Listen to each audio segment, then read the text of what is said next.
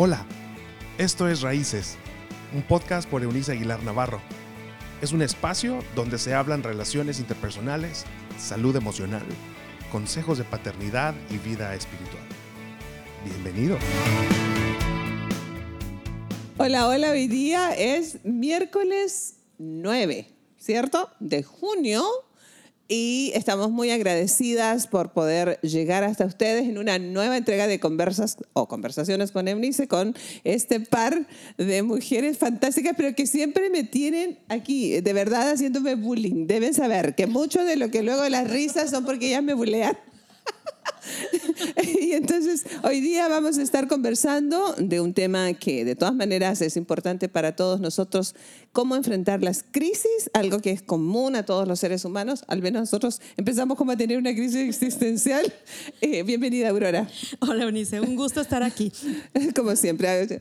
Yo aquí. ¿Cómo vamos a enfrentar las crisis? Creo que esa es una palabra que se ha convertido en parte de nuestro vocabulario sí. natural, y sobre todo desde hace un año para acá todos enfrentamos una crisis en la cual nos estamos incluidos, ninguno de nosotros ha escapado. Pero el cómo lo enfrentemos, esa y todas las crisis que vienen es de lo que vamos a hablar así con ustedes esta tarde. Este sí es bulliada por nosotros, pero no se preocupen, ella sabe cómo enfrentar estas, estos bullying y estas crisis a las cuales nos estamos refiriendo. O sea, las crisis no son la novedad de la vida, eso es parte de vivir. Eh, la diferencia estriba entonces en la manera en que las enfrentamos. Crisis financiera, crisis política, crisis económica, crisis mundial, crisis de salud, crisis, crisis relacional. relacional crisis, crisis, crisis derivada de qué, Aurora, es lo que vamos a tratar en esta tarde. Bueno, fíjate que hemos recibido muchos comentarios y yo quisiera poner sobre la mesa la prevención de las crisis a través de las estrategias. Muy Entonces, bien. fíjense Eso. que les vamos a comentar lo siguiente. A las personas que han estado solicitando información sobre nuestros chistes locales, las vamos a invitar a sumarse al inicio de una gran campaña que deseamos lanzar no, no, el día de hoy. Tan. El día de hoy vamos a iniciar una campaña en donde nos vamos a sumar, ya estamos inscritas Gaby, Luis, que se está preparando ahorita comiéndose unas gorditas de chicharrón o algo así para iniciar la campaña de la que le vamos a hablar hoy. Sí, porque En luego donde- viene un ayuno. No, no, la, la campaña es de ayuno y oración. Todas Perfecto. juntas en ayuno y oración y la campaña se titula Para que salga Eunice. La crisis. No, no, no, para que salga quiere decir para que salga. Usted me entiende a lo que me refiero. Entonces vamos a empezar ayuno y oración todos juntos por Eunice. Eh, Todos somos Eunice. Camisetas. Con. Hashtag, todo- todos somos Eunice. para que salga Eunice. Entonces, esto es para prevenir precisamente una crisis existencial, ¿no? Ay, no, no, no, Todas, no, no, todas la apoyamos, todas la No, no, no. apoyamos. Por favor, no haga caso de eso. Era, era nomás porque usted empieza hoy día con, con sonreír. ¿Qué onda? ¿Qué contigo? Bueno, vamos a hablar hoy de las crisis precisamente y vamos a hablar de que, primero que nada, ¿qué es una crisis? Cuando hablamos de crisis, eh, interpretamos que hay adversidad, puede haber Claro. muchos problemas, puede haber desorden, puede haber caos, puede haber rupturas. Una situación de crisis se puede referir a muchos ámbitos, como mencionaba hace un, momen- un momentito Gaby. Puede haber una crisis de económica, política, financiera, existencial, energética, del medio ambiente, Wow. una crisis social, psicológica, crisis religiosa, crisis por enfermedad, No, bueno. crisis de, O varias de ellas juntas. todas juntas y eh, crisis de la etapa del ciclo vital. La palabra crisis proviene de la palabra griega crino, que significa cruce de caminos. Órale. Entonces, fíjense qué interesante. Cuando estamos en una crisis implica que estamos en una situación en la que tenemos que elegir un camino, como estar en un crucero, ¿no? ¿A dónde me voy? ¿A la izquierda o a la derecha? Entonces vamos a tener que tomar una decisión y esto supone un desequilibrio, Claro. porque voy a tener que discriminar alguna de las opciones. Entonces, fíjate qué interesante que aunque las crisis pueden ser muy complicadas, siempre implican rupturas, siempre, siempre implican cambios, siempre Nuevos implican comienzos. diferencia y nuevos comienzos. Así es. Entonces, cuando hablamos de crisis, también hablamos de la misma vida, Claro. porque la vida está llena de Eso es. lecciones y de toma de decisiones. Está llena de personas que pasan por nuestra vida y algunas de ellas se quedan, otras no. Algunas permanecen más tiempo, pero la única constante es el cambio. Y esto es algo bien interesante porque cuando hablamos de crisis, pareciera como que el- la contraparte de la crisis es la certeza. Sí. y la certeza no va de la mano de la, de la vida. Mm. La, la, vida es de por sí es incierta. incierta. De todas maneras. Así es. Entonces pareciera como que es mucho más natural estar en crisis o tener crisis a lo largo de la vida que tener certezas. Si en su vida hay muchas certezas, quiere decir que usted está instalado en una zona de confort y que en realidad su vida pues no tiene así como una eh, esper, esperanza de excitación, de, sobre, de novedad, de sorpresa. Ninguna sorpresa. ¿Sabes qué? Tengo la impresión, o no sé si es una impresión meramente, más bien eh, raya en una certeza de que nosotros hemos sido formados, por lo menos estas dos últimas generaciones, y cuentas una generación entre 40 y 50 años, los últimos 100 años, ahí, eh, cerrémoslo, eh, que justamente estas generaciones que no habíamos experimentado una pandemia, porque esta no es la única pandemia, uh -huh. pero en los últimos 100 años no la habíamos experimentado ya a este, a este, a este monto hemos sido generaciones formadas y formuladas en función de la búsqueda del bienestar. Y, y, se refi me refiero con esto al bienestar meramente uh, externo, ¿sabes? En, en, lo material, en la comodidad de, de, de, la, de, la, zona de confort de una relación que a lo mejor no funciona, pero no quiero tomar ninguna decisión, no quiero ten tener ningún conflicto en este momento para la toma de decisiones para que esto cambie. Prefiero quedarme en la monotonía, prefiero quedarme en la indolencia de aceptar una cuestión así, aunque no esté de acuerdo. Eh, con la paternidad mediocre, con las relaciones interpersonales vacías. En fin, estamos en una generación que se acostumbró a no enfrentar las crisis como parte natural de la vida.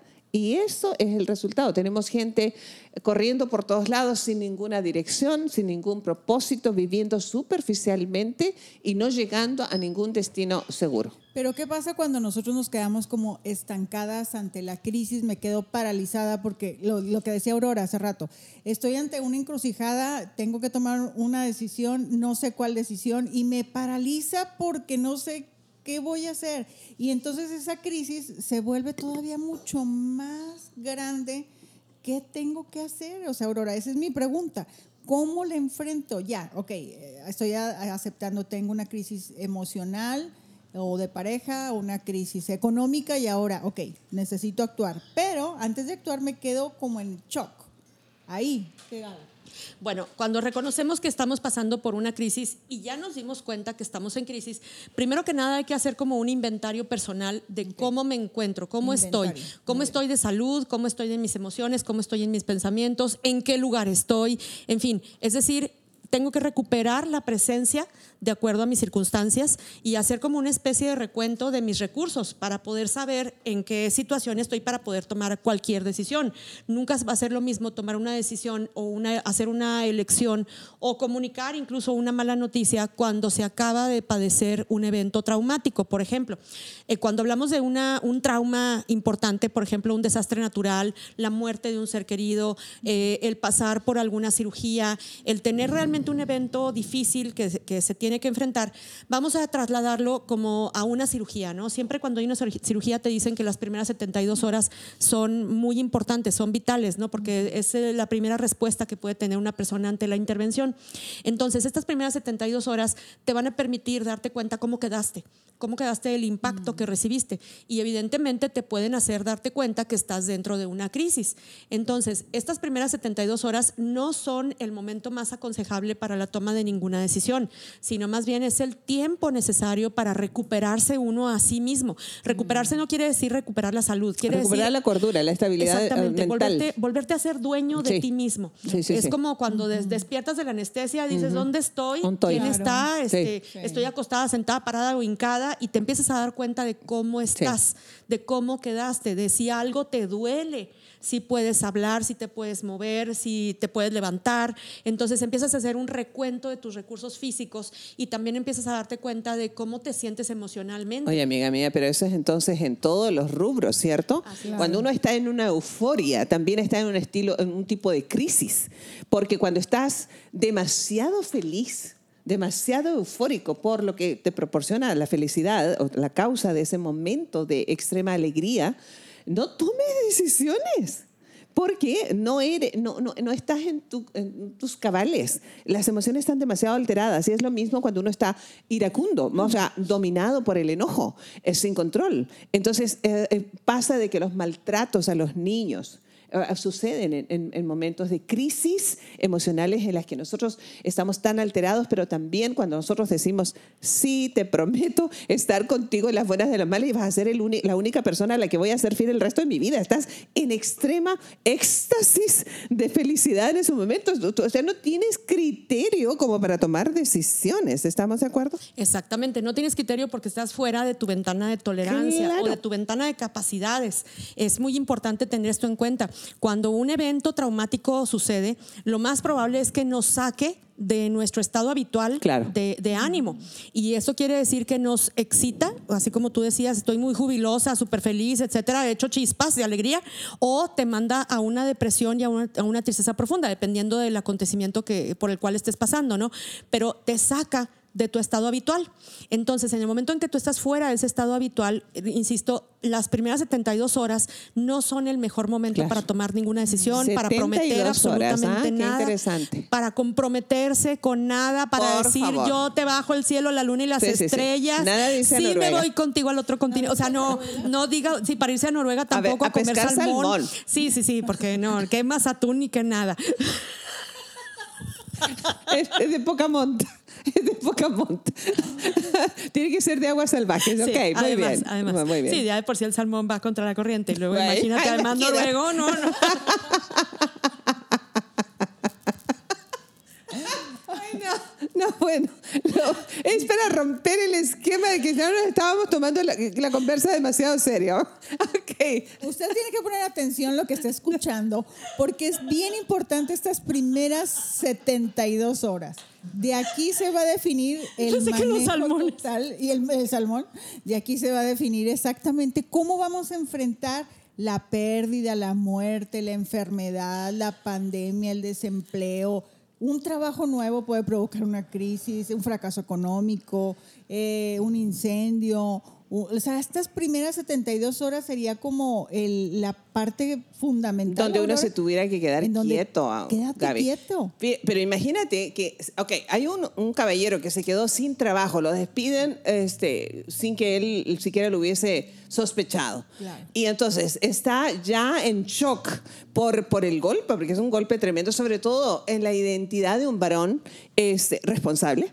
Eh, se queda sin su fuente de trabajo, de provisión para su familia, qué sé yo, y llega a la casa con el ánimo por los suelos y lo recibe la dulce esposa eh, tratándolo de inútil, ¿verdad? De que yo siempre supe que no nos ibas a llevar a ninguna parte. O sea, imagina que el cuadro, o sea, el tipo puede salirse a quitar la vida en cualquier rato o ahí se rompe para siempre la relación. Es decir, 72 horas no solamente para el que está en la crisis, sino para las personas que están alrededor de esa persona en medio de la crisis. Sí, definitivamente no hay un tiempo puntual en donde digamos quedan tres, dos, uno. Sí, para que claro. pasen las Sí, 72 pero es una horas, ¿no? manera de decir, Sí. tómate un tiempo. Exactamente. Entonces, para alguna persona pueden ser tres días, para otra persona puede ser una semana y para algunas personas toma incluso más tiempo recuperarse eh, y hacerse nuevamente dueños de sí mismos y darse cuenta realmente cómo quedaron después del impacto. Pero definitivamente no es posible quedarse como los dejó el impacto. Claro. Es decir, por ejemplo, regresándonos al ejemplo de la cirugía, ¿no? Ajá. Ya te operaron y sabes que te va a quedar una cicatriz o que te va a quedar diferente el cuerpo porque puede ser que te hayan intervenido algún órgano, alguna parte del cuerpo, etcétera.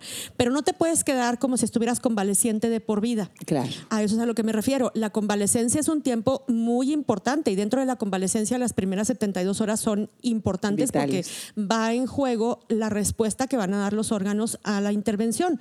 Pero posteriormente empieza la verdadera convalecencia cuando vamos hacia la salud. Estamos recuperando la salud y va a tener que haber un tiempo en el que la, la convalecencia termine para dar paso a la vida normal, habiendo integrado la intervención que se padeció a la vida nueva. Wow. Entonces, si te extrajeron un órgano o te hicieron cualquier tipo de intervención, vas a tener que funcionar ahora de esa manera diferente una nueva, en la que te encuentras. Una nueva manera de asumir la vida. Exactamente. Por ejemplo, si una persona tuvo gangrena y le tuvieron que, no sé, quitar un pie, una, una pierna, o sea, eso es absoluta crisis. O sea, ¿cómo asumes tu nueva visión de ti mismo, de tu cuerpo, si, si, si te cortaron una mano o, o, qué sé yo, o la cirugía fue a nivel de tus ojos. En fin, las crisis pueden ser de, de, de, variadas maneras. Entonces, es tomarnos el tiempo para que todo, así como las aguas cuando están, están sacudidas por la tormenta, es esperar a que se aquiete y entonces ver el paisaje hacia dónde me voy a dirigir, mm. no en medio de la tormenta. Esto me va a permitir analizar la dimensión del problema. Claro para que yo tenga lo que decías, Aurora, eh, eh, bien claro mis pensamientos y ahora sí cómo vino el golpe y qué voy a hacer frente al golpe el cual estoy enfrentando. Eh, es manejar adecuadamente la situación.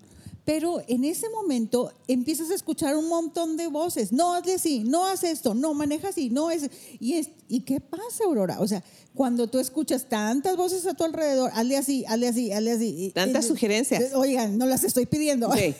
¿Qué hago con esa, con esa parte cuando la gente inconscientemente, creo que todos lo hemos hecho?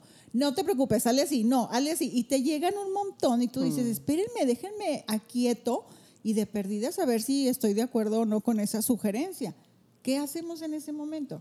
Bueno, primero recordemos que la crisis tiene como tres partes y, generalmente las crisis tienen estas tres partes en común, independientemente del tipo de crisis que tengamos. Es como ese es el, como el enlace de, la, de toda la crisis. La necesidad de una solución o de una toma de decisiones tienen una fecha de caducidad, es decir, no siempre se va a estar en crisis, y una enseñanza mm. para la vida.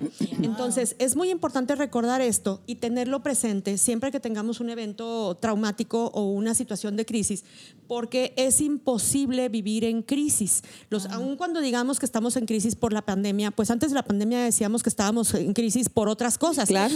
Pero, pero la realidad es que no podemos, no podríamos vivir con un, un cuerpo y con una vida estresada al nivel de una crisis. Realmente la palabra crisis se ha venido utilizando de manera indiscriminada para eh, describir un estado diferente que nos está tocando vivir, mas no quiere decir que necesariamente estemos en crisis, porque tarde o temprano los seres humanos nos adaptamos. La resiliencia nos permite adaptarnos a todo tipo de circunstancias y superar las crisis, aun cuando impliquen vivir de una manera diferente.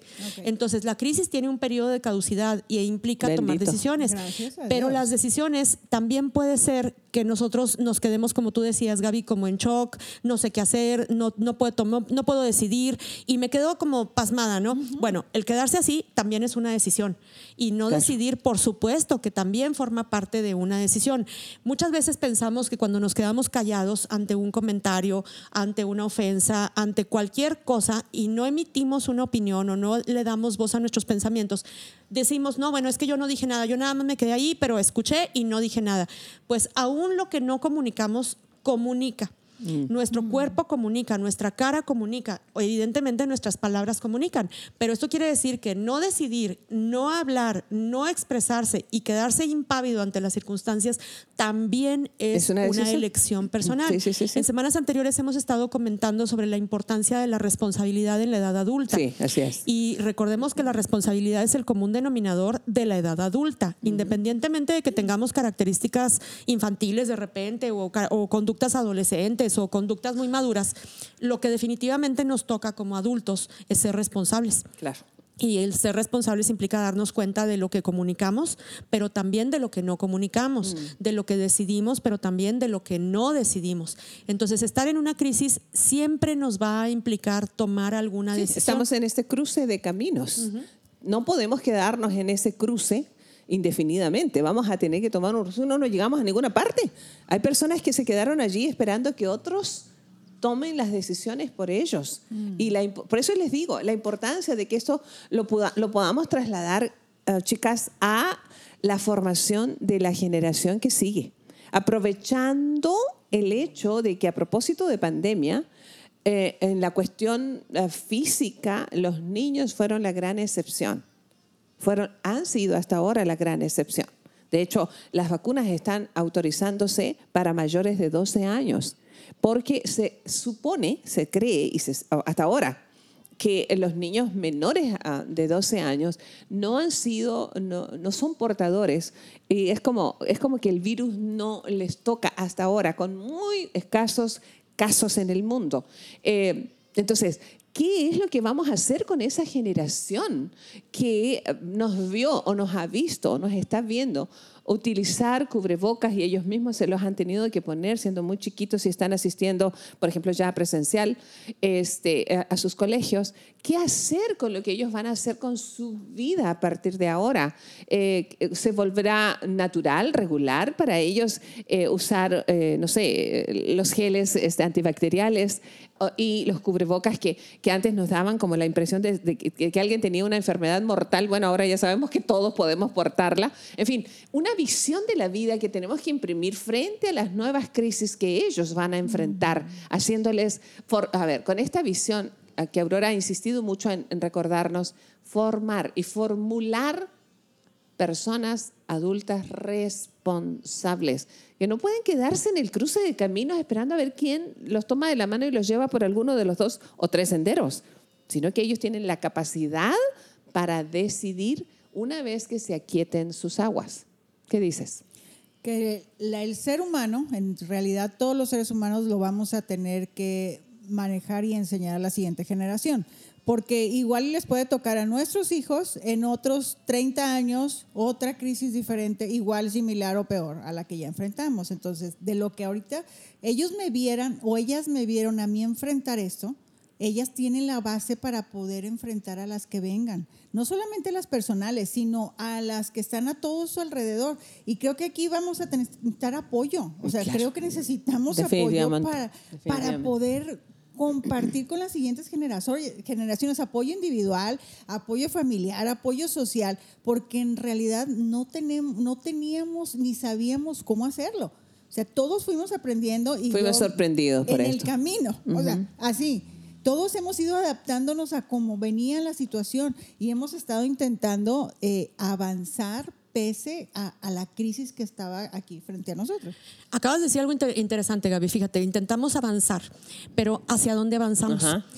Aquí ese, ese punto es es, el punto, importantísimo porque estamos en el cruce, en ese Y porque antes de la pandemia o, o antes de cualquier tipo de crisis, lo ideal hubiera sido tener una dirección, una dirección en la vida, saber hacia dónde te dirigías. Por ejemplo. Llega la crisis y a lo mejor te saca de tu rumbo, como si viniera Totalmente. circulando por una carretera, ¿no? Entonces te saca de tu rumbo y te deja quién sabe en dónde, y tú tendrías que regresar al rumbo por el que venías circulando, recuperando tu dirección, si es que supieras a dónde ibas. Claro. Por eso es muy importante que siempre tengamos eh, establecidos objetivos y que tengamos planes en, de la, en la vida que podamos compartir con nuestra familia, porque esa es la dirección que hemos elegido y que quizá van a venir crisis, nos van a sacar de ese rumbo, pero siempre podremos regresar a un Lo rumbo vimos, común. lo vimos, chicas, y lo recordamos en las primeros, eh, bueno, en nuestras primeras conversas y en el radio lo hablamos acerca de hable con su familia en medio de esta crisis de qué hacer si usted fallece. Ah, claro. qué hacer con el sepelio, qué hacer con los bienes materiales. Pero no tenemos ningún plan. Estamos en este cruce de caminos, o sea, en la encrucijada. Estamos en medio de la crisis, pero no habíamos tenido ni siquiera una, una mínima plataforma donde pararnos nosotros y donde parar. Es más, para acabar pronto, si este fuera la- el caso de la cirugía a la que estás refiriéndote, eh, Aurora, como una alegoría, este, pues eh, en el mejor de los casos que hayamos tenido seguro de gastos médicos mayores o ha- hayamos tenido seguro social o qué sé yo, el, tipo de, seguro que tengamos.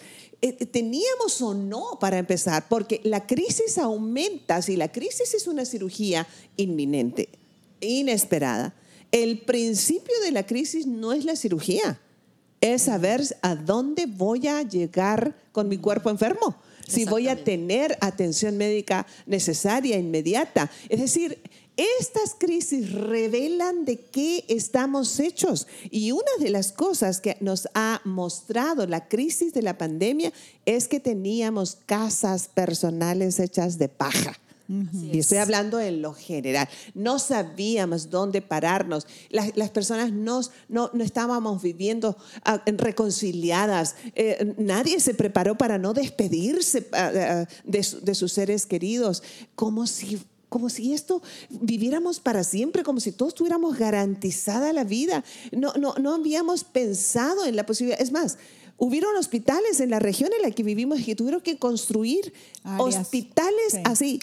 Eh, eh, A a vapor, literal, para poder recibir en pandemia. Yo te voy a decir una cosa.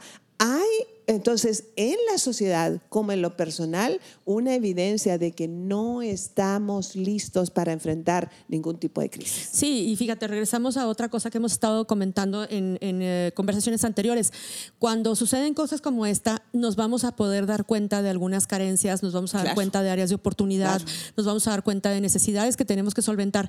Y es muy importante que si nos estamos dando cuenta, esto nos hace todavía más responsables. Claro es decir, sí. si ya nos dimos cuenta que algo nos faltaba, ahora es momento de suplirlo. Podemos pensar, bueno, pero es que al, que al cabo ya no va a haber otra Mm. pandemia porque ya estamos pasando esta.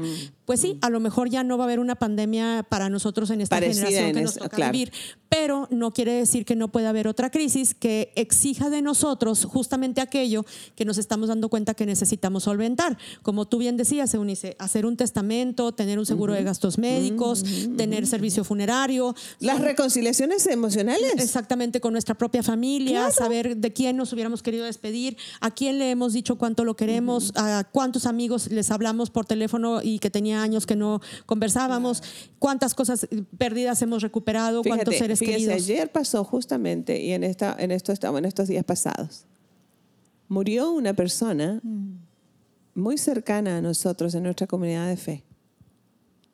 Y de verdad, yo sé, yo sé por mis convicciones que no le pudo haber pasado algo mejor. En serio, la muerte para los discípulos de Cristo es lo mejor que nos puede pasar. Pero, pero, mi, mi primer pensamiento fue, ¿Qué fue lo último que compartí con ella? Espero que haya sido un gran abrazo. Con todo mi corazón lo espero. En todo caso, me doldría, no solamente me doldría, me duele su, su pérdida, porque para mí es una pérdida. Aunque para ella es ganancia, para mí es una pérdida. Pero con todo mi alma espero que ella se haya quedado de mi parte con un buen abrazo. Las crisis vienen inesperadamente y hay otras que las provocamos. Eso es así. Pero este tipo de crisis vienen de pronto sobre nuestras vidas y nos encuentran sin plataforma donde pararnos. Por eso es que nos sugiere Aurora es puntual. Siéntate, recupera tu respiración, calma las aguas y ve ahora sí de cuánto no fue el daño.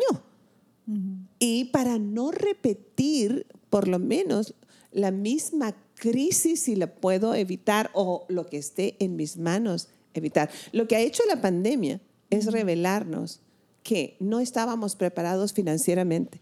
Los miles, tal vez millones, millones seguro, de negocios que quebraron. No tenían seguros. En la mayoría de los casos no habían seguros que garantizaran una, una- un quiebre. Las casas que se perdieron. Los- y otros también, porque las crisis son oportunidades, mientras hay pérdidas para unos, son ganancias para otros. Es, es siempre que se nos muere alguien, pues gana la funeraria, ¿sabes cómo? Entonces, lo que digo es que alguien, alguien, mientras alguien pierde, otro gana. Entonces, nosotros tendríamos que prepararnos para todo tipo de crisis. ¿Cómo se prepara un matrimonio para la crisis de no poder engendrar un hijo? La- porque la, la posibilidad existe. O la crisis que provocaría tener un hijo que nos nazca en una condición particular, que en el ochenta y tantos por ciento, la mayor parte de los cónyuges varones se van, no por cobardes, sino por no saber cómo enfrentar esa crisis. En fin, que, que hay mucho más en esto que de lo que podemos conversar en unos cuantos minutos, pero que nos revela justamente que esta crisis de la pandemia no, ha- no, no se ha, no ha superado por completo y que son las lecciones, como tú decías, que estamos ya aprendiendo. Aurora, eh, ¿cuándo es el momento en el que tú ya te diste cuenta, pasó este periodo que nos decías, y ahora me estoy dando cuenta, necesito buscar una ayuda, lo que yo decía hace rato. Si yo empiezo a notar en mí acciones y conductas diferentes a las que yo normalmente tenía, es el momento preciso en el que necesito buscar una ayuda eh, para superar esta crisis, porque lo decías, no, no puedo vivir ahí, o sea, necesito reconocer que tal vez no estoy durmiendo, tal vez este, tengo fuertes este, dolores de cabeza o insomnios o pesadillas o tal vez no puedo comer bien o, o, o no sé, o sea, diferentes manifestaciones y en el que en qué momento, o sea, como que despierta, necesitas ayuda. ¿En qué momento es importante acudir? Fíjate, ahorita que estás comentando, por ejemplo, de síntomas físicos muy claros como el insomnio, la falta de apetito, el sentirte emocionalmente inestable, el darte cuenta que no estás reaccionando ante los demás como tú quisieras. Primero que nada, te tendrías que dar cuenta si esto realmente es a consecuencia de haber vivido algún evento traumático. Eh. Porque en algunas ocasiones te pasa una cosa y tú reaccionas de esta manera con todas estas conductas y con todos estos síntomas, los dejas pasar porque pues se va pasando el tiempo y llega otro evento y Mm. hace que tú vuelvas a reaccionar exactamente igual. Y entonces tú te la vives como tapando hoyitos, en donde realmente no es que la pandemia te haya movido la, la vida ni es que te haya cambiado, ya venías mal. Entonces, si tú te das cuenta que pues la pandemia este, te ayudó a eh, agravar eh, tus ¿Qué ha circunstancias. pasado con los matrimonios, por ejemplo? Exactamente, a lo mejor había matrimonios que ya venían mal Ya estaban desde en la cuerda floja, pero en serio. Sí, y la pandemia fue como la última gota Sí. que le cupo al vaso y entonces Sí. empezó a derramar. Entonces, si tú ya te estás dando cuenta de todo eso y estás y, y hay una voz inte- interior que te dice que tienes que pedir ayuda, ¿cuántas crisis más necesitas? Ajá. Esa es la gran pregunta, ¿no? ¿Cuántas crisis Wow, más necesitas? wow, wow. ¿Qué necesitas que pase mañana? Para que te saque otra vez de tu normalidad O por o de lo ejemplo, que tú cuando piensas que es la normalidad. ¿Cuál crisis necesitas para pararle? Para cambiar, para decidir cambiar hábitos. ¿Qué sé yo? Que son, que son los que yo considero crisis provocadas, ¿sabes? O sea, en las que pudi- pudimos haber evitado. Porque esta pandemia nadie, nadie. Pero sí la estabilidad de un matrimonio fue probada en esta época, por ejemplo porque no sabíamos vivir juntos. Y estoy hablando en lo general, bendito Dios, porque hay excepciones. Pero la regla general nos dijo que han aumentado, y todavía no tenemos estadísticas, ¿eh? Pero han aumentado terriblemente los divorcios. Sí. No fue la pandemia, No. es lo que tú decías recién, Aurora. Ya. Esto ya venía así. Matrimonios no acostumbrados a vivir juntos, que han vivido como roomies todos estos años. El, no, no saber ser padres con los hijos en casa. Esta- eh, eh, una sociedad acostumbrada ya a que los niños tienen una tarde libre y ya le tienen un, un curso de verano, de primavera, de invierno, de lo que sea. Ya está listo porque no sabemos ser padres. Yo creo que una de las cosas que nos ha dejado la pandemia como reflexión, independientemente de lo malo y de lo bueno, Claro. es la necesidad de conectarnos, la necesidad de ayudarnos y la necesidad de, de aconsejarnos incluso unos a los otros para las circunstancias que estemos atravesando. Entonces, quizá la pandemia sacó a, a la luz muchos temas que se vivían adentro de la casa, como la mala relación entre el matrimonio, las malas relaciones con los hijos, los problemas económicos, la situación social, la situación cultural, la situación política, todo salió a relucir. Todo. Y Todo. a- en ese salir a relucir, imagínate que fuera como una alberca en donde toda la basura flotó, de repente lo que nosotros estamos ahora viendo es cómo le vamos a hacer para limpiar esa basura. Pero eso no quiso decir que la basura fuera nueva, siempre No, estuvo siempre allí. estuvo ahí. Ahora lo que nos está pidiendo la pandemia es que todos juntos nos pongamos a recoger esa basura. Entonces, insisto, ¿cuánta basura más necesitas que salga a flote? Porque la basura ahí está. ¿Y cuántas crisis más vas a necesitar? Cuando hablamos, por ejemplo, de violencia intrafamiliar Sí. o de violencia de cualquier tipo, sabemos que hay un ciclo de violencia. Un ciclo quiere decir que es como un círculo que se va repitiendo y empieza a girar y a girar y va a seguir girando eternamente si, no, si alguno de los cónyuges no le pone alto, si alguno de los cónyuges no se sale de ese ciclo de violencia. Salirse de allí es sumamente difícil y es muy, incluso con ayuda, ayuda muchas veces se logra que alguna de las personas se salga y todavía se vuelve a meter, porque es una codependencia. No es lo mismo depender de una persona que codepender. La codependencia es un enganche que tienen las dos personas en el cual sí, es muy sí. difícil des- desprenderse, ¿no? Entonces, esto, esto de las codependencias salió a relucir gracias a la pandemia, pero seguramente eso ya existía desde hace mucho tiempo. seguro. Entonces yo insisto en preguntar cuántas crisis más necesitas para darte cuenta de las circunstancias en las que estás viviendo y que ne- requieren de ti una toma de decisiones. Sí. Creo que aquí hay un punto, en los últimos minutos necesitamos tips, tips de tuyos como psicoterapeuta, cómo enfrentarlo y, y muy puntualmente todos poder seguir como esa pauta o ese consejo que nos puedas compartir en estos momentos y poder tomar las herramientas que, te, que necesito para poder estar preparada para lo que ya va a venir o lo que ya estoy presentando en este momento, lo que me estoy enfrentando. Bueno, creo que es muy importante hacerse consciente de su salud física, en primer lugar, En ¿no? primer lugar, ¿Cómo está mi salud física? Porque evidentemente las emociones y los pensamientos habitan en un contenedor que es el cuerpo y que de manera ideal tendría que estar saludable. ¿Cómo está mi salud? ¿Cómo es mi alimentación? ¿Cómo está mi sueño? Y, y me voy primero que nada a esto porque generalmente cuando tenemos en terapia personas que llegan a solicitar apoyo, nos damos cuenta que no duermen bien, que no comen bien, que no atienden su salud, por ejemplo, ahorita lo que decías de la obesidad o al revés, de la falta de apetito, están demasiado delgados. Entonces, primero tenemos que regular la parte física para entonces poder trabajar con las emociones. Es muy importante entender que la salud mental y la salud emocional se relacionan de manera totalmente directa con la salud física. Entonces, tenemos que empezar por ver cómo está nuestro cuerpo, cómo está todo lo que acabo de mencionar para entonces pasar a ver cómo estoy viviendo, si tengo ansiedad, si tengo depresión y eso requiere una evaluación profesional. No porque uno se sienta ansioso quiere decir que uno tiene ansiedad y no porque uno se sienta extremadamente triste quiere decir que uno tenga depresión. Eh, en, en la práctica clínica sabemos que la ansiedad y la depresión son padecimientos y para cumplir los padecimientos, para poder decir que una persona tiene estos padecimientos, se realizan evaluaciones profesionales en donde podemos incluso determinar qué tan severo es el padecimiento. Es todo un dato, ¿ah? Porque luego nosotros nos andamos, este... Automedicando. Sí, no, no, no, y, dia- y diagnosticando. O, que no- o, o estas, o estos grupos de eh, la sociedad en general, ¿ah? que cuando de repente llegan, yo creo que te ha pasado, Aurora, con frecuencia, cuando llegan los papás con algún jovencito o con un- algún niño, cuando les toca a los psicólogos infantiles, oiga, me dijo ah, la maestra o me dijeron en el cole que mi hijo tiene tal condición. ¿Y con qué? ¿Cómo se lo evaluó? No, no, lo dijo la psicóloga de ahí, pero no le hizo ninguna. No, no, no hay ningún... O sea, ¿cómo nos atrevemos nosotros a diagnosticarnos y diagnosticar a alguien más si no somos profesionales en el tema? Entonces, el punto es, o, o ir ahí, como decías tú este, el otro día en, en conversaciones acá, es- es- fuera del aire. Suscríbase. es- Suscríbase a nuestro canal. Recuerden, suscríbase. para mayor información. Mayor información. Sí, sí, sí, Para suscríbase detalles. para recibir los chismes locales. Este, ¿cómo es? Ya se me fue la idea, ¿ves? O sea, ustedes eh, eh, están bárbaros.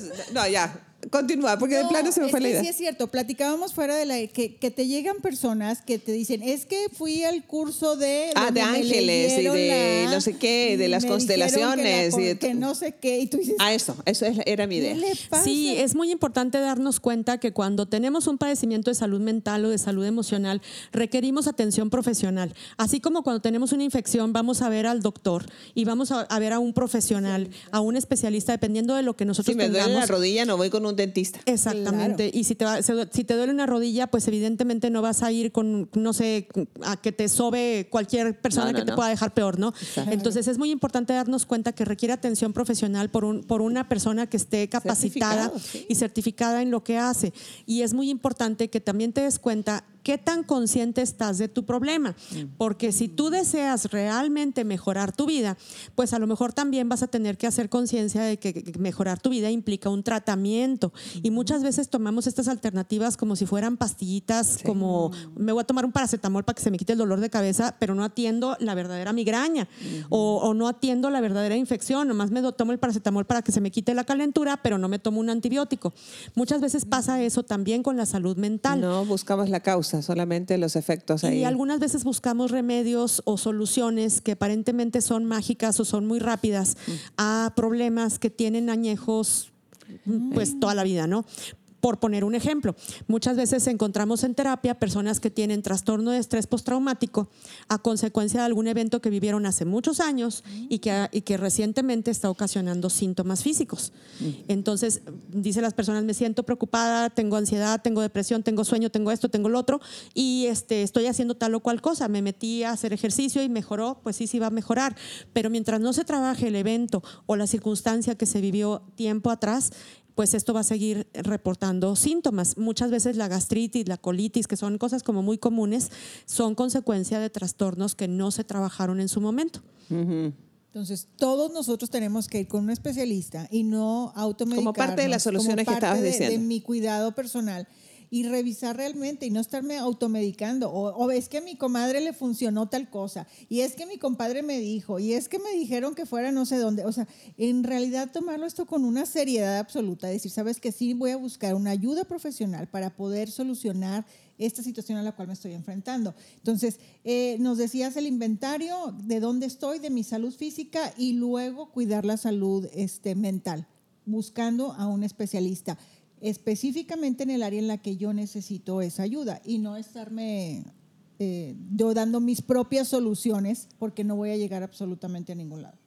¿Es cierto? Sí, así es. Y, creo que dentro de todas estas, estas ayudas que podemos encontrar, evidentemente podemos encontrar consejería, podemos encontrar psicoterapia, podemos encontrar algún amigo, podemos encontrar alguna persona afín con la que podamos platicar y que nos pueda llevar a una solución o a un buen consejo que realmente podamos aceptar. Es, este tipo de ayudas eh, a las que me refiero tienen que ver con la preparación que teníamos antes de tener un evento difícil. Es decir, si yo tengo buenos amigos, pues cuando tenga una situación difícil voy a recurrir a los buenos amigos que tenía desde antes. no me van a salir los buenos amigos a partir del evento traumático, ¿verdad?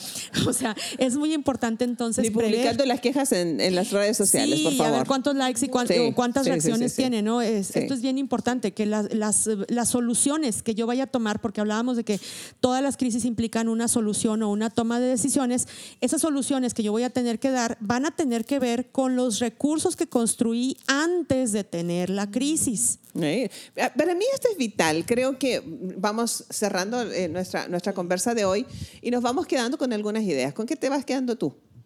Es importante cuidar mi salud física que va de relación con mi salud mental, porque eso me va a dar las herramientas para poder enfrentar las crisis a las cuales me voy a sí o sí. ver mañana. Sí.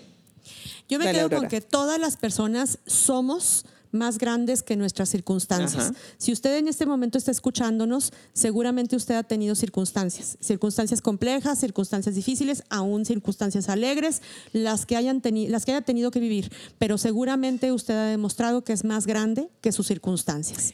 Tendríamos que solamente hoy día evaluar el hecho de que aquí estamos. Y estamos aquí porque por una divina maravilla que somos. Superamos crisis tras crisis y hoy somos mejores individuos si tomamos las decisiones correctas. Si usted frente a la crisis siempre se quedó ahora sí como víctima, entonces usted será el resultado de esas malas decisiones.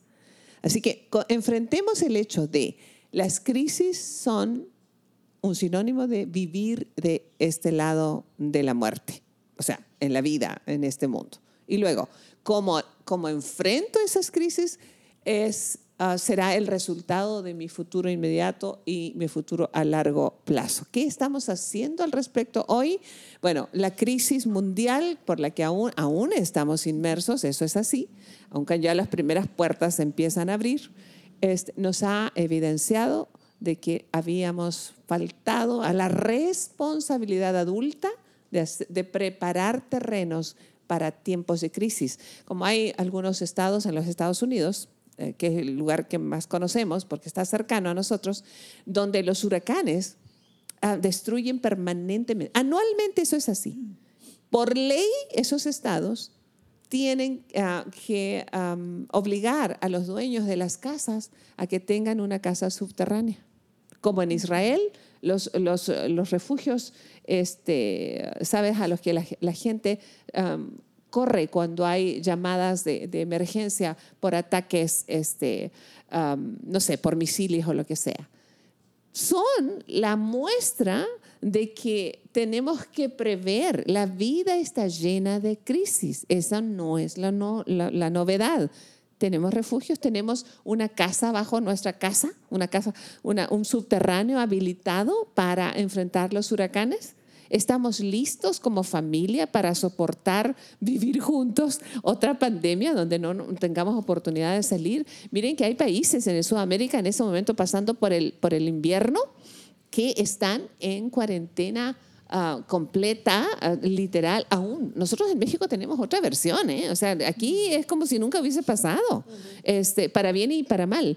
Pero, pero ¿estamos listos? ¿Realmente estamos preparados? Esa es la gran, la gran ah, pregunta sobre la mesa. Esperamos que esta, esta conversación hoy día, bastante seria, estuvimos hoy día muy serios, ¿cierto? Sí, sí, pero que no se les olvide la campaña, por favor, por favor, le suscribir, recordamos. Por favor. No, y le recordamos su ayuno y oración a partir de Sí. ya para que salga Unice. Sí, porque voy a salir el fin de semana de casa. Eh, les ah, queremos enviar un saludo cariñoso con todo, con todo nuestro corazón, sabiendo que nos están escuchando. Chicas, ustedes hacen el programa, pero luego no saben que sí nos escuchan, ¿eh?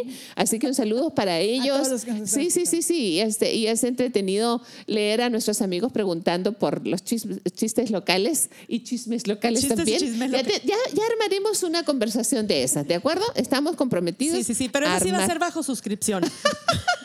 Ah, sí, porque si no, no sale al aire, ¿de acuerdo? Entonces, nos escuchamos mañana en otra, en otra emisión de los podcasts de Raíces. Dios con nosotros. Gracias por estar aquí en Conversaciones con Eunice. Chao, chao. Gracias por habernos acompañado en este episodio de Raíces. Te invitamos a que te suscribas en la plataforma de tu preferencia y también que puedas compartir con aquellos que están en tu mundo de este contenido. Puedes seguir conectado a través de la página web www.euniceaguilar.com. También en Facebook, búscanos como Raíces Familias Estables y en Instagram como arroba Eunice Aguilar N. Nos escuchamos en la próxima.